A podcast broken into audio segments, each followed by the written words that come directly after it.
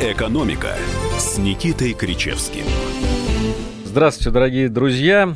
Это специальный экономический выпуск э, на радио «Комсомольская правда». Никита Кричевский, профессор.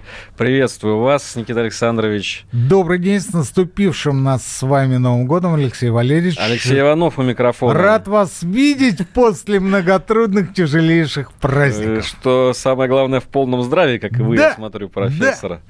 Ну, я предлагаю сегодня, пока у нас, э, так скажем, каникулы, обсудить итоги э, ушедшего 2019 года. Все-таки мы толком не поговорили. Сейчас как раз, наверное, самое время вспомнить главные провалы, главные победы главных людей прошлого года, конечно, в разрезе экономики. Ну и, наверное, давайте сразу начнем. Вот да. самое главное событие для вас в экономическом плане – ну, я бы сказал, не в экономическом плане, а в жизни страны, на мой, конечно, субъективный взгляд, это, а, как вы его называете, чудо на кукурузном гудзоне. Чудо на кукурузоне мы это называем. На кукурузоне вы его называете. Мы имеем в виду счастливое авиапроисшествие в Жуковском. Счастливое авиапроисшествие уже звучит как оксюмарон. Оксюмарон или оксюмарон? Алексей Валерьевич, Новый год не прошел бесследно. А, ну, вы помните, о чем мы говорим. А, летом этого года по а, самолет уральских авиалиний совершил счастливую посадку с выключенными двигателями на кукурузном поле вблизи аэропорта в городе Жуковский. Московской области. А командир корабля был представлен к званию Героя России, так же, как и второй пилот. Так же, как и второй пилот, да. Да, а члены экипажа были представлены к государственным наградам, и мем стала фраза «Идем правее на солнце вдоль рядов кукурузы». Алексей Очень поэтичная фраза, как будто да. ее писал какой-то поэт. Э. Почему я считаю, что это событие 2019 года. Почему? Потому что а, в этом событии все. В этом событии в первую очередь героизм русского человека, несмотря на то, что Тамир Юсупов а, по национальности человек не русский, но в данном случае это не важно, потому Абсолютно что важно. у нас единый культурный код и единые ценности, единый этнос, можно так сказать. А, это смекалка, это находчивость, это умение проявить себя в труднейшей, в экстремальной ситуации, что всегда было свойственно русским людям. Это, это были нега- позитивные моменты, негативные аспекты. Это та самая мусорная проблема, которая давлела над нами весь прошлый год. Напомните, как связана мусорная проблема и посадка самолета? Напомню, конечно, с удовольствием. А, если вы помните, тогда в оба двигателя аэробуса попали чайки, которые э, гнездились э, на расположенной поодаль а, от аэропорта незаконной свалке. И вот эти чайки, э, о которых, кстати говоря, неоднократно предупреждали и пилоты других самолетов об этом знали, и в самом аэропорте, а, вот эти чайки попали в двигатели, они заглохли, и командир корабля воздушного в данном случае судна приняло решение сажать э, самолет с выключенными двигателями. И а, вот а, в этом событии и мусорные проблемы, в этом событии и коррупция, потому что эта свалка не могла существовать просто так. Там были в доле, и в доле были, я так понимаю, представители не только муниципалитета, но и а, подмосковные власти. Кто-то из них ну и, безусловно, это а, счастливое спасение, которое всегда отличало а, нашу с вами многострадальную родину под да, главное, Россия. главное, что все это закончилось хэппи-эндом, счастливым концом, да? И... А у нас в России всегда так, Алексей Валерьевич. Где-то чего-то... Ну, конечно, бывают эксцессы, но они бывают существенно меньше в сравнении с тем, что мы совершенно непостижимым образом справляемся с экстремальными ситуациями, выходим сухими, из воды выходим героями, героями нашего поколения. А если тогда говорить об отрицательном пике этого года, вот сейчас вы сказали, действительно эмоциональный был, наверное, э, один из самых эмоциональных моментов прошлого года. Никто когда не пострадал после авиапроисшествия в Жуковском. Что было на обратной стороне спектра? Вот вы знаете, первое, что приходит на ум, это а, еще весенняя апрельская история с а, загрязнением грязной нефтью трубопровода «Дружба». История, которая далека от окончания, история, которая повлечет за собой выплату многомиллиардных долларовых компенсаций западной стороне. Это первое. И второе, это история конца прошлого года, связанная с договоренностями «Газпрома» и «Нафтогаза». Российского «Газпрома», украинского «Нафтогаза» связаны с тем, что «Газпром» согласился выплатить без малого 3 миллиарда долларов, которые вице-премьер Казак назвал а, сущими копейками. Капли в море. Капли в море он назвал. Ну, капли в море, сущие копейки, 3 миллиарда долларов. И мы, наверное, с ним согласимся, смотря с чем сравнивать, что считать базой. Если считать базой международный резерв страны, который существенно выше 500 миллиардов долларов, тогда, конечно, это капля в море. Ну, не совсем, чтобы капля, но менее 1%. Если э, ориентироваться на федеральный бюджет, то тоже можно сказать, что не капли, но незначимая величина. Можем себе позволить да, такое е- барство. Если же, если же говорить о, о ситуации в экономике в целом, то 3 миллиарда долларов – это 200 миллиардов рублей. 200 миллиардов рублей – это более чем 1000 рублей на каждого а, российского гражданина. Ну, практически полторы. Ну а были другие варианты? В конце концов, мне кажется, это не самая плохая история. Мы же не могли э, в любом случае оставить а Украину без транзита, это даже не в наших э, интересах. Ну, в конце концов, рано или поздно, скорее всего, Украина все-таки станет дружественной страной для России. Зачем нам терять этот газопровод? А, по поводу газопровода я по части согласен, а части нет, э, потому что а, ведь если говорить о потерях э, на украинском транзите, то речь, конечно, не только о трех миллиардах долларов, присужденных стокгольским арбитражом а, Нафтогазу. Речь идет еще более чем о 10 миллиардах долларов, а, потерянных а, в ходе строительства Северного потока-2, который, как известно, создавался ровно что в обход украинского транзита. То есть вы уверены, что те претензии тоже останутся в силе? Потому что я так я понимаю, что... Я говорю мы... о, о тех деньгах, которые были, ну, на сегодняшний день утоплены в Балтийском море. Потому что никто не знает, когда в итоге будут достроены те несчастные 160 километров а, водного маршрута Северного потока-2. А, иностранные суда этим заниматься не будут, а у российских а, похожих судов просто нет элементарных разрешений и оборудования для того, чтобы работать в датских территориальных водах. Но а, в конце концов люди получают за это зарплату, это их головная боль. Мы же смотрим на это со стороны и понимаем, что а, здесь, конечно, убытки несколько больше, нежели чем а, те 3 миллиарда долларов, которые мы вынуждены заплатить за нами же добытый и поставленный газ те более чем 10 миллиардов, точно я не знаю, долларов, которые были потрачены на строительство Северного потока-2. А, здесь разговор идет о том, что а, в масштабах страны это, наверное, не самая большая потеря. Ну, если не считать потерю имиджевого. Вот. Но в масштабах престижа нации, престижа страны, это, конечно, очень чувствительный удар.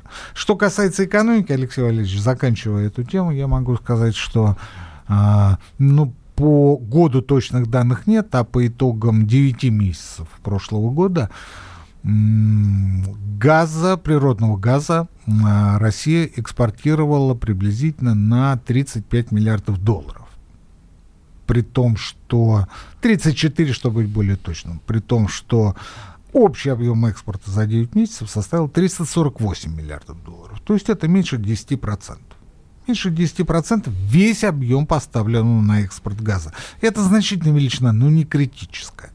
Если смотреть э, на нефть и сравнивать с нефтью и нефтепродуктами, то а, э, нефтянки мы поставили на 155 миллиардов долларов, а газ, напомню, на 34. Кстати говоря, сжиженного природного газа приблизительно на 7 миллиардов долларов.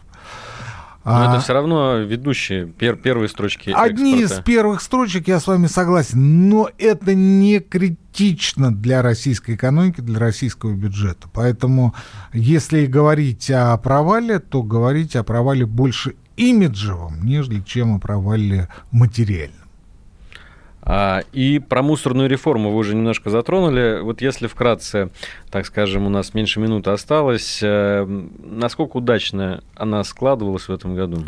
Было много вопросов. Она в прошлом году только стартовала.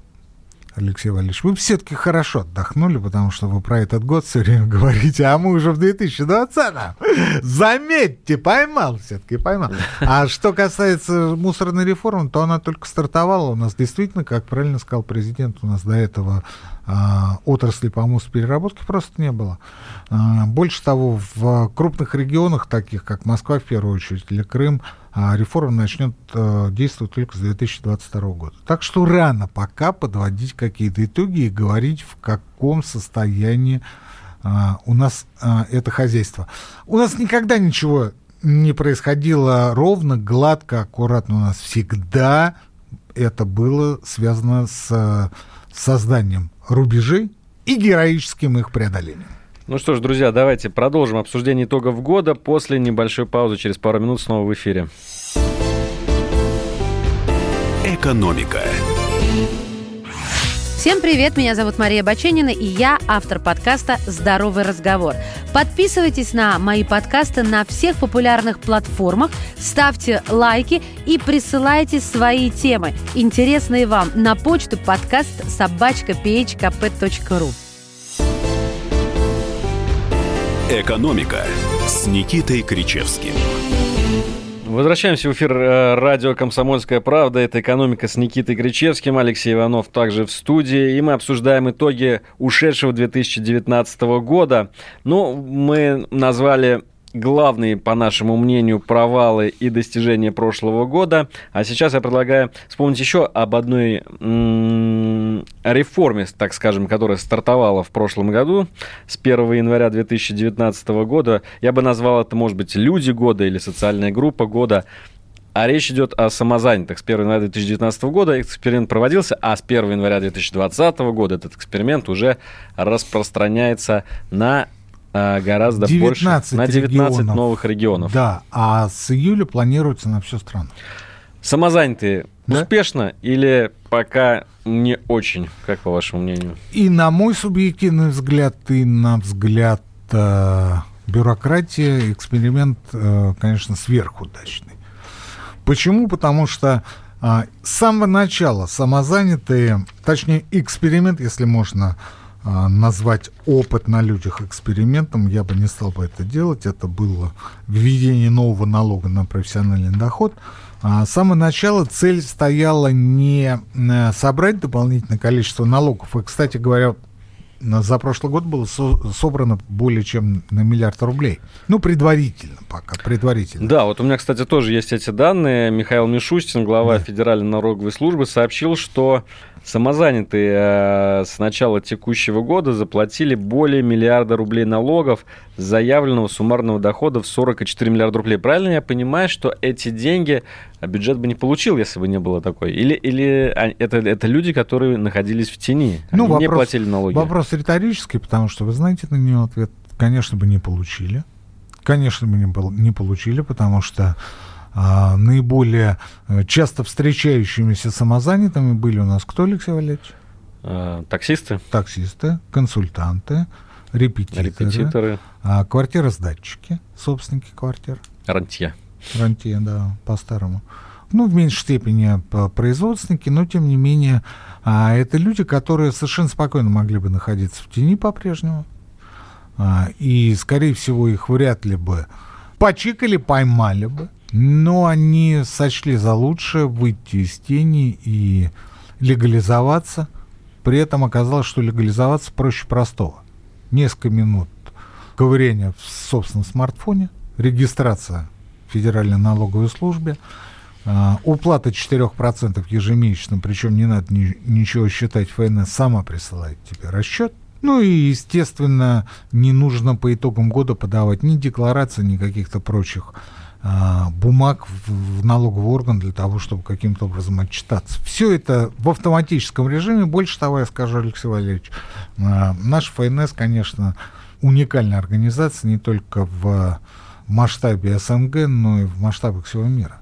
Почему? Потому что, ну, во-первых, нигде нет такой истории а, с самозанятыми а, по 4%, как есть в России, это первое. А второе, ну, нигде в мире не считают налоги за вас. Ведь в Америке Там налоговые это, консультанты... Это, это целая история. Да, люди, которые получают огромные бабки. За что? За то, что считают ваши налоги. А тут вы заходите на сайт fnsналог.ру, кликайте на свое имущество, и там вам до копейки уже господин Мишустин все просчитал и говорит, с вас, Никита Александрович, столько-то рублей, столько-то копеек.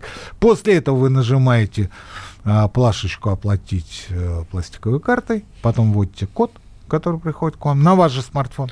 Идете спокойно по своим делам. Слушайте, ну супер, супер. И, кстати говоря, здесь я а, не то что не поддерживаю, а кляну последними словами тех, кто говорит о том, что одна из главных проблем а, в российском бизнесе это как раз проблема уплаты налогов, налогового администрирования. Отчасти, может быть, где-то у кого-то это так. Но вот э, что касается меня, как индивидуального предпринимателя, а, то у меня никаких проблем нет. Я заключил с одной компанией договор на годовое бухгалтерское обслуживание, оно полностью автоматизировано, полностью через компьютер. Это годовое обслуживание стоит 5000 рублей в год. Она считает все за меня, она декларирует все за меня, она формирует платежное поручение за меня, она напоминает за меня, она делает все за меня. И это стоит в год, повторюсь, не в месяц, в год 5000 рублей. То есть главная проблема – это не разобраться с налоговыми органами, а найти максимально возможное количество способов просто заработать деньги, Алексей Валерьевич. А, как вы думаете, сколько в итоге, вот когда э, все-таки у нас будет, э, будут все регионы участвовать в этой программе по самозанятым, сколько всего у нас может составлять этот класс людей? Потому что вот я смотрю, а, по состоянию на осень у меня были данные, а, тогда в Москве э, самозанятыми зарегистрировалось 131 тысяча человек, а вот в четырех регионах это было около 230 э, тысяч человек самозанятыми зарегистрировались. Ну, приблизительно 300 тысяч по итогам прошлого года, плюс-минус, конечно. Мы точную цифру узнаем после окончания праздников. А, я думаю, первым результатом, первым рубежом будет показатель в 2 миллиона человек. 2 миллиона человек. Много это или мало, разговор не об этом. 2 миллиона человек, я могу а, для сравнения сказать, что у нас, допустим, силовиков в стране около 3 миллионов Алексей человек. Алексей разговор не об этом. Разговор о том, что здесь не о прививании а, налоговой культуры, о каких-то таких вот вещах, которые, безусловно, правильные и актуальные. Здесь разговор совершенно о другом. ФНС таким образом обкатывает систему взаимоотношений с молодежью с поколением Next, с Чем будущим. Гаджеты, которые Конечно, конечно, с фрилансерами, с людьми, которые не считают нужным, необходимым идти куда-то в полон или в рабство, в холопство, называйте это как угодно, работать с 9 до 6, а, иметь два выходных Фрилансеров дня. будет еще больше, чем самозанятых. Их сегодня в столицах 25% вот общего числа занятых. 25% людей которые официально нигде не оформлены. По стране в целом цифра и прошлого года, и 2018 года 18%. По стране в целом 18% экономически активного населения формально нигде не числится. И Мишустин и компании, я, кстати, бы назвал ФНС ведомством года, разрабатывают этот проект не для того, чтобы а, вытащить ныне существующих а, предпринимателей или тех же рантье и. Разговор идет о формировании новых а, взаимоотношений с теми людьми, которые а, находят себя и находят способ заработать себе на жизнь, официально нигде не оформились. Ни на заводе, ни на фабрике, ни в банке, а, ни в, в каком-то магазине, я не знаю, где угодно. Они зарабатывают на жизнь сами. Единственный и главный вопрос, который сегодня стоит перед а, экономическим блоком правительства, это что делать с их пенсионным обеспечением. Я полагаю, что в этом году мы вполне можем услышать предложение о а, добровольном ежегодном перечислении самозанятыми некого фиксированного взноса в пенсионную систему. Ну, по аналогии с индивидуальными предпринимателями, я, например, а, за год должен заплатить чуть больше 29,5 тысяч рублей фиксированного взноса в Пенсионный фонд России. Ну и порядка 5,5 тысяч рублей фонд обязательного медицинского страхования. Вот нечто подобное будет предложено, повторюсь, добровольно, так называемым фрилансерам. Хочешь – плати, не хочешь – не плати. Я встречал э, как тех, кто готов платить 29 тысяч рублей в год, не в месяц, в год, для того, чтобы э, создавать себе э, некий пенсионный капитал, я встречал и тех, кто категорически против этого. Это личное дело каждого. Но государство должно предложить людям выбор. Он должен сказать, если вы не хотите, вы будете получать фиксированную социальную пенсию. Нет проблем. Но если вы хотите получать несколько больше, ради бога, платите фиксированный взнос. Повторюсь, он будет в, а, ну, вот как мне сегодня представляется, а, порядка 29,5 тысяч по аналогии с индивидуальными предпринимателями. Ну вот, э, возвращаясь к той мысли, которую вы э, озвучили, что это модель отношения с молодежью, я хочу сказать, что как раз, мне кажется, в молодежи сейчас э, сформировано вот это вот желание все-таки платить за какие-то услуги или платить за то, что нужно заплатить. Если сейчас посмотреть на молодых людей, то, например, пиратство а, интеллектуальное, да, там каких-то фильмов, оно не, ну, не востребовано. Очень многие готовы небольшую какую-то долю отдавать а, сервисам платным, но не пиратить. Точно так же, мне кажется, эти же люди готовы платить какую-то часть а, налогов своего заработка, ну, если, будет представ... если будет представлено удобное для этого э, удобные условия. Мне кажется, вы приукрашиваете действительность и конечно, кто-то готов платить, чтобы не пиратить, кто-то не готов платить и будет продолжать пиратить и дальше. Но вы приукрашиваете не в том плане, что э, люди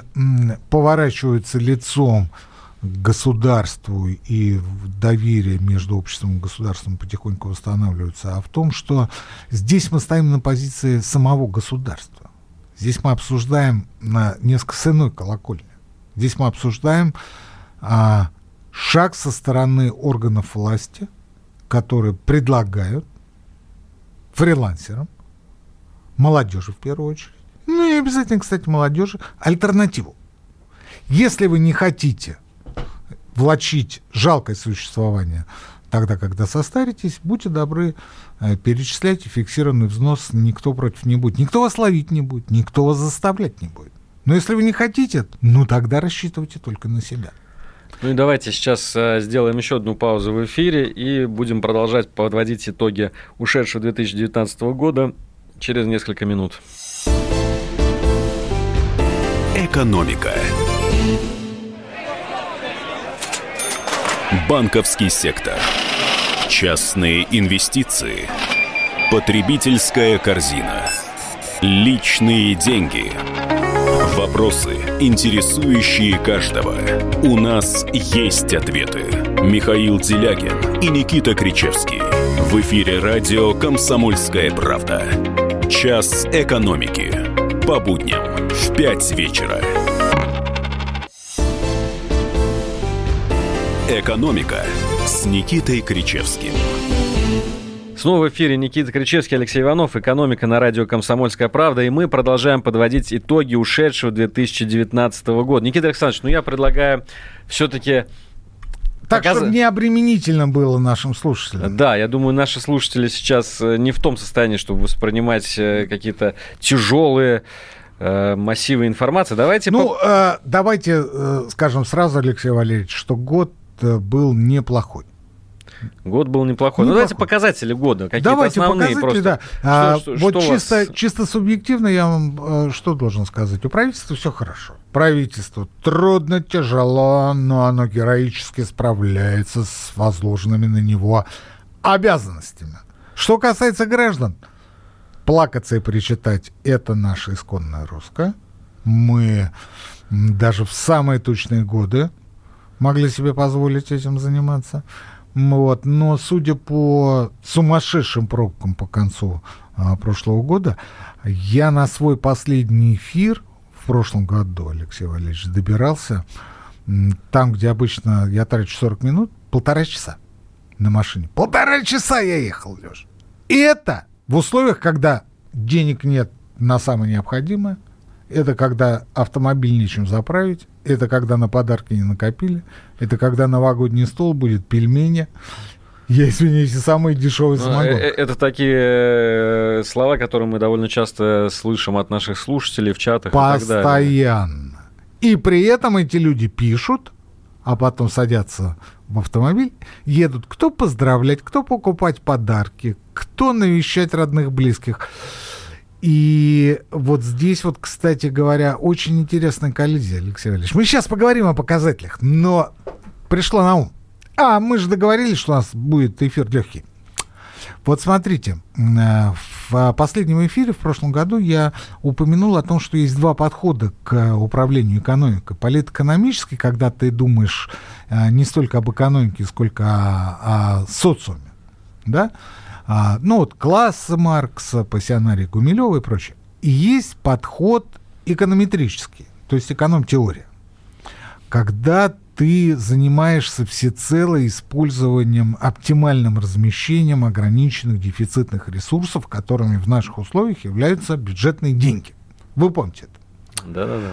Так вот, смотрите, а, ну, чтобы было понятно нашим слушателям, о чем речь. Предположим, вы купили рояль. Вопрос. Кто должен предусмотреть дополнительные метры вашей жилплощади для того, чтобы этот рояль разместить? Вы сами, мэрия или, что называется, в складчину? Это я к чему? Это я к автомобильным дорогам и парковкам. С точки зрения экономикс, если вы купили рояль, это всецело ваша проблема. Ну или автомобиль. Вы купили автомобиль, а уж где его хранить и где его парковать – ну, товарищи, это ваша проблема. Власть здесь ни при чем. Она не заставляла покупать у автомобиль. Но с точки зрения политэкономии, которая заботится о социально-экономическом развитии нашей страны и вообще любого общества, любого государства, это проблема общая. Это проблема и владельца, и власти. А у нас получается, что, ну, вы знаете как, ну вот, рояль-то он, конечно, хороший, он нужный. И я бы мог, наверное, обойтись без него. Но вы давайте ко мне теперь паркинг обустройте, парковочные места бесплатные. И вообще, что это вы с меня берете там кучу денег? Это я к тому, что мы а, не можем понять, нащупать, определить, а, почему мы недовольны действиями власти. А тут все очень просто. Мы-то думаем с точки зрения социальной, я бы не побоялся этого слова, социалистической, но мы государство традиционно воспринимаем как родителя. Да. И мы думаем, что государство, так как это во всем мире, несмотря ни на что, должно заботиться о своих гражданах. И мы абсолютно правы. Мы не обязательно русские. Вот точно так же думают американцы, англичане, французы, немцы. Все! И только власть у нас думает, что, ребят, ну мы же договорились, что каждый за себя, и вообще ваш автомобиль-ваш рояль — это ваша личная проблема. Мы-то тут при чем? Вот вам парковки, вот вам, значит, оплата, вот вам паркоматы, вот вам резидентное разрешение. Ну и давайте о показателях. Да, показатели. Что вас э, удивило? В вот, кстати говоря, показатели — это ровно то, о чем мы говорим. Мы говорим не о новых квадратных метрах, например, а, жилья там в расчете на одного жителя там Москвы, Петербурга, Саратова. Не побоюсь опять же этого слова, да? А мы говорим всю дорогу о деньгах. Или об их производных. Ну, например, ВВП. ВВП в чем а, измеряется? Рост ВВП. В рублях. Правильно? ВВП вырос там, ну вот по предварительным оценкам, там чуть более чем на процент, ну там 1,3%. Да, 1,3, а, так как прогнозировал Орешкин, но здесь есть два но. Ну, номер один. А, что нам с этого роста? Момент номер два. А, насколько можно верить Росстату? Это вопросы, на которые у меня, например, сегодня ответа Мне кажется, гораздо больше можно верить в ФНС сейчас, в наши, да. в наши дни. Но ФНС не публикует свои данные. Вот в чем дело. Оно их кладет на стол, как я предполагаю, президенту, премьеру. Но вот насчет Кричевского с Ивановым. Что-то пока не, видимо, курьеры еще не прислали, Алексей А вот президент, как мне кажется, верит больше всего опросам ФСО. Тоже а, такое ведомство. Ну, которое... это структура бывшего ФАПСИ, Федерального агентства а, правительственной информации, да, Э, и э, структура давным-давно ликвидирована, но структурные подразделения остались и были распределены по различным спецслужбам. В том числе вот эти вот закрытые соцопросы. Им, конечно, доверия больше в сравнении, например, с ЦИОМом, который, понятно, что очень часто э, идет по заранее намеченной дороге и очень часто формулирует вопросы так, как нужно тем, кто эти опросы заказывает. Вот это самое неудачное в работе в целом. Ну, опять же, я не социолог, поэтому не, не решать.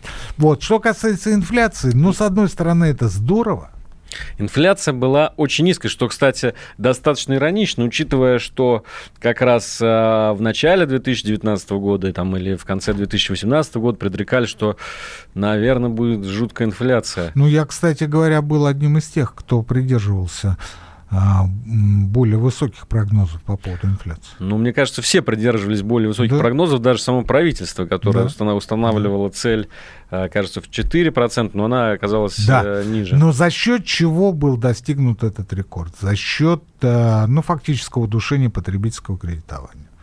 За счет э, безудержного укрепления курса рубля в конце прошлого года все силы были брошены на достижение рекордного показателя. За счет убийства внутреннего производства. Потому что оно просто тупо не справляется с конкуренцией с экспортом. С импортом, простите. С импортом.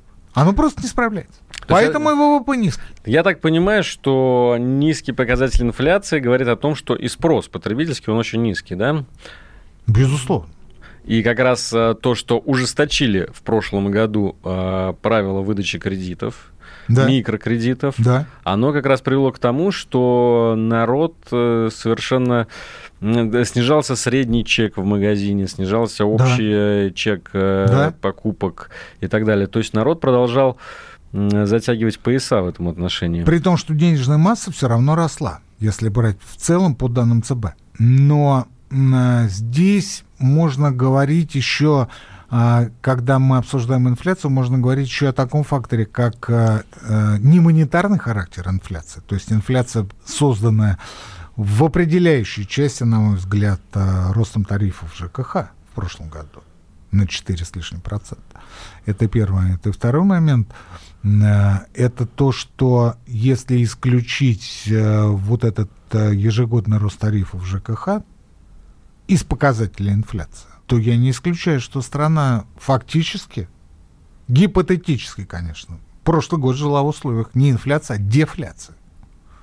Это, конечно, а, образное выражение, потому что а, налоговые отчисления росли и прочие денежные показатели тоже росли, но а, сегодня в теоретической экономике очень много того, что ну, буквально 10-15 лет назад казалось каким-то бредом. Ну, например, вот, э, что при дефляции могут расти, а, например, налоговые отчисления. По теории, наоборот, они должны падать. Потому что уменьшается выручка, уменьшается прибыль, уменьшается а, налоговое отчисление. А у нас растет. Почему? Потому что наводится порядок, ужесточается, ужесточается администрирование. А, знаете, что у нас было еще рекордно низкое да. в прошлом году? Это уровень безработицы. Ну, такая вещь, которую тоже часто а, власти похваляются, сто, стоит ли по этому поводу им аплодировать? Или это скорее говорит о том, что спрос на рабочие руки не так высок в экономике? Да, ваш, правда, спрос не очень высокий, потому что новых рабочих мест не создается, а то, что создается, таит в себе э, настолько незначительные ставки по оплате труда, что туда, кроме мигрантов, никто, пожалуй-то и не идет. Ну, в качестве примера а, московское такси. То же самое касается и сферы ЖКХ. То же самое. Подряды, которые отдаются представителям ближнего зарубежья и прочее. А, вы правы, что это а, одно с другим связано, и недостаток спроса тянет невысокую, низкую, точнее, безработицу и в низкие условия, которые предлагаются потенциальным работникам. Ну вот любой показатель таким образом можно рассмотреть. И не, не нужно, наверное, сразу радоваться, когда мы слышим о том, что у нас низкие показатели безработицы. Нет, радоваться-то надо, Алексей Валерьевич, но при этом надо регулярно включать радио «Комсомольская правда». Желательно а, в те часы, когда идет экономика с Никитой Крещевским и Алексеем Ивановым. И там вам расскажут все правда. А сейчас у нас время для еще одного перерыва. Мы вернемся через пару минут и будем завершать нашу передачу. Экономика. Противоположные взгляды. Оппозиция, я считаю, героями. Твое право считаю. Да, Тина, что ты несешь? Ну а как? Максим, я не смеюсь, но просто нельзя так говорить. Себя послушай. Разные точки зрения. Призывы «надо выходить и устраивать майдан» — это нарушение закона. И вообще это может закончиться очень нехорошо. Вы не отдаете себе в этом отчет? О, нет, решили какой допрос устраивать. Личный взгляд на главные проблемы. Ты не ездишь на машине! Я не езжу. Ну вот и тогда Ну, молчи, отлично. потому что я рассказываю про движение автомобильное, а не про пешеходов. Свобода слова в прямом эфире. Я не причисляю себя к популистам, я причисляю себя к людям, которые действительно отстаивают мнение жителей, причем не только на словах, но и на деле. Тогда приношу Любовь Соболь свои извинения. Радио «Комсомольская правда». Правда рождается в споре. Две крайности, они всегда опасны. Всегда мир более разноцветный и плохо, когда либо кровь на улицах, либо кровь в застенках. «Экономика» с Никитой Кричевским. Снова в прямом эфире радио «Комсомольская правда». Никита Кричевский, профессор. Да-да-да, Алексей Иванов, И Алексей, редактор, Алексей Иванов, редактор. ведущий этой программы, я бы так Ведущий, сказал. ведущий этой программы. Мы подводим итоги ушедшего 2019 года. Ну, я предлагаю а, вспомнить дискуссию года. Вот. мы уже так немножко между собой поговорили. Мы единогласно пришли к мнению, что дискуссией главной прошлого года была дискуссия о том, нужно или нет вводить прогрессивную шкалу НДФЛ и нужно ли от НДФЛ освобождать наиболее малоимущие слои населения. Вот вы знаете, мне очень нравится то, что в том году а, началась эта дискуссия, потому что это первый шаг на пути к осознанию, осмыслению а, социальной и экономической справедливости. Мы с вами говорили в прошлом году, что справедливость это не цель, но а, э, часть механизма, это способ, метод, инструмент, называйте это как угодно, для более устойчивого, стабильного развития страны в целом. Не зря же о социальной справедливости, например, на Западе сегодня не говорят. И э, когда я общался с одним американским профессором, он мне вообще сказал, что, вы знаете, Никита Александрович, как только я в своей аудитории, скажем, на зачете или экзамене слышу слово справедливость, я тут же выгоняю этого студента из аудитории. Почему? Потому что для них справедливость это закон. И они говорят, о какой справедливости вы говорите, если есть законы? И тут мы понимаем, что у нас ни законов нет, ни справедливости, Алексей Валерьевич. А вот а, то, что маховик сдвинулся в сторону хотя бы обсуждений введения прогрессивной шкалы подоходного налога в первой ее части, а именно освобождение низкооплачиваемых работников от а, НДФЛ, в виде налогового вычета, это очень хорошо, это очень показательно. И я думаю, что после 15 января мы с вами сможем вернуться к этому вопросу более предметно, потому как прослушаем а, Послание, послание президента 15 Федерального января. Мы собрания, да. ждем послания. Возможно, там будут озвучены какие-то... Я очень на это надеюсь, потому что когда я в прошлом году разговаривал с э, чиновниками категории А, они мне э, очень часто говорили, что этот вопрос очень хорошо актуален э, на электоральный цикл. 20-21 год, 20 год нет, а вот 21 это как раз вот это тот самый электоральный цикл, потому что в следующем году выборы в Государственную Думу. А еще один момент, связанный с э, а, тем, что в 2020 году хорошо бы в- инициировать дискуссию и конкретное продвижение э, изменений, м, это то, что а, мораторий на налоговые изменения заканчивается как раз в 2021 году. Мораторий, да, у нас действует э, запрет на, я так понимаю, мораторий, да, на да. то, чтобы... Но все-таки люди воспринимали это мораторий на повышение налогов, да, а, а тут речь идет об На отмене. изменение налоговой системы. Я думаю, никто не будет против, если этот мораторий будет я, снят для я того, чтобы... Против. Я буду против, потому что если власть берет на себя обязательство не трогать налоговую систему, скажем, до 2021 года, она вынь да положь обязана это делать. Она имеет массу возможностей компенсировать те решения, которые а, ей следовало бы принять вот прямо сейчас. Либо это нужно публично выйти и сказать, как это сделал президент в 2018 году, прошу отнестись с пониманием. Хотя до этого он говорил о том, что пока я президент, никаких повышений и так далее.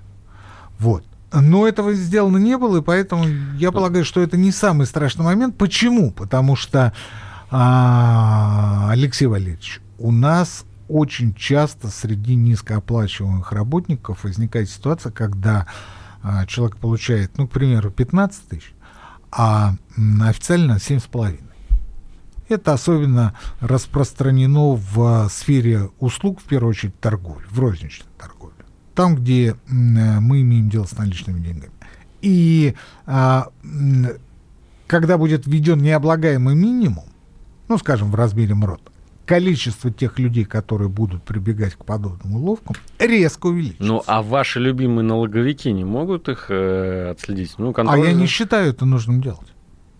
Я не считаю это нужным делать, потому что здесь вопрос о движении в сторону общества, потому что есть а, 100 миллионов бедных и есть ровно 100 богатых.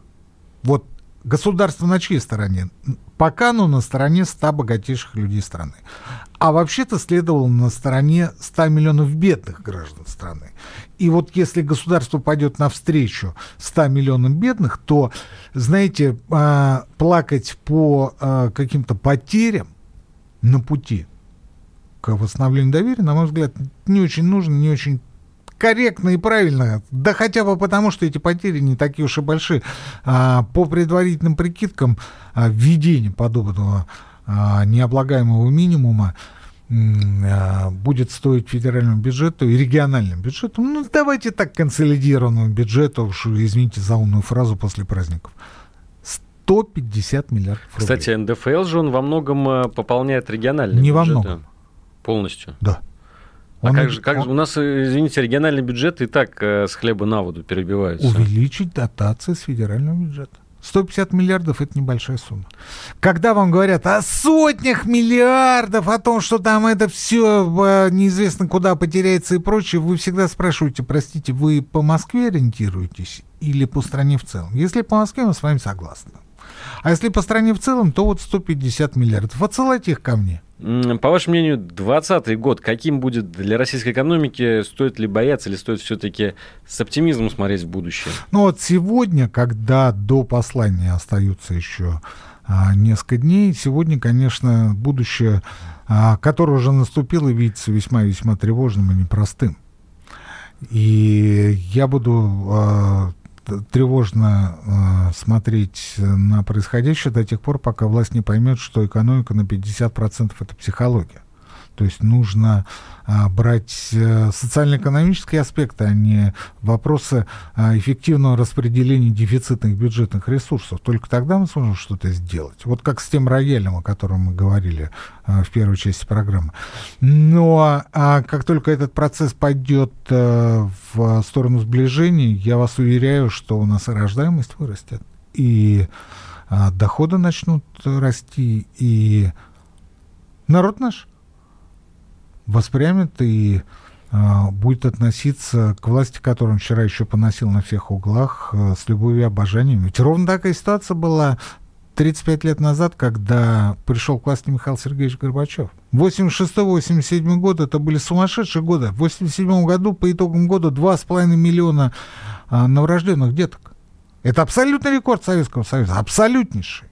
Люди поверили. Да, и вот эта вера, эта мотивация, этот настрой, эта психология в результате дала нам тот эффект, о котором мы вспоминаем даже через 30 с лишним лет после того, как он произошел.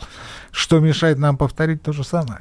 Можем повторить. Друзья, на этом у нас все. С вами были Никита Кричевский, Алексей Иванов. С Новым годом! Поздравляем вас с наступившими праздниками. Много не пейте, считайте деньги в своем кармане. И услышимся в эфире радио «Комсомольская правда».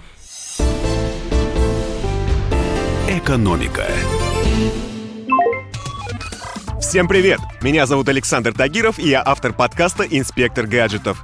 Все самое интересное из мира технологий, мобильных устройств и всевозможных умных приблуд, которые неоспоримо приближают наше будущее. Ищите мои подкасты на всех популярных платформах, подписывайтесь, ставьте лайки и оставляйте комментарии. А если у вас есть для меня интересные темы или вопросы, пишите на подкаст собака.phkp.ru. Всем хай-тек пока и да пребудут с вами технологии.